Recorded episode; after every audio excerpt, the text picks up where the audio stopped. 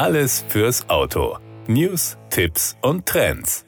Entenbürzel RS oder 2.7er. Der Porsche 911 Carrera RS 2.7 besitzt heute viele Beinamen. Einzigartig ist dabei seine Bedeutung. Er war zu seiner Zeit der schnellste deutsche Serienwagen und ist das erste Serienmodell mit Bug- und Heckspoiler. Letzteres verlieh ihm den Beinamen Entenbürzel. Damit begründet Porsche 1972 einen Trend, den der Heckspoiler bei Serienfahrzeugen. Der 911 Carrera RS 2.7 war als Homologationsfahrzeug gedacht. Das leistungsstärkste Modell der ersten Generation des 911 erhält als erster den Beinamen Carrera als Krönung des Porsche-Programms. Das spanische Wort bedeutet auf Deutsch Rennen. RS auf dem Heckspoiler steht für Rennsport. Für Porsche ist die Carrera Panamericana der Auslöser für die Namensgebung. Gewicht, Aerodynamik, Motor und Fahrwerk werden intensiv bearbeitet. Etwa 15 Ingenieure entwickeln das Auto ab Mai 1972, dazu kommen Mitarbeiter aus der Produktion.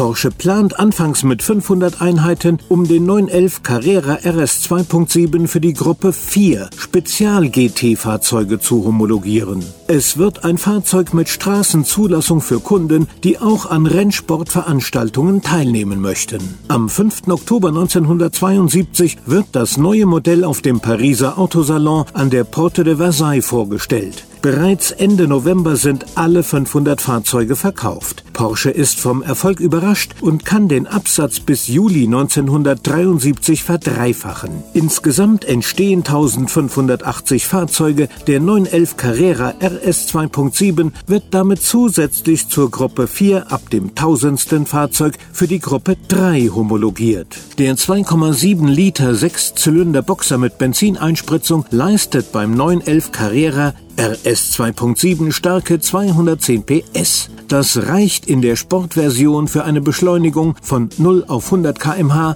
in 5,8 Sekunden. Damit durchbricht der 911 Carrera RS 2.7 als erster Serienwagen die 6-Sekunden-Marke der Fachzeitschrift Automotor und Sport. Die Höchstgeschwindigkeit liegt jenseits von 245 km/h. Das war der Autotipp. Informationen rund ums Auto.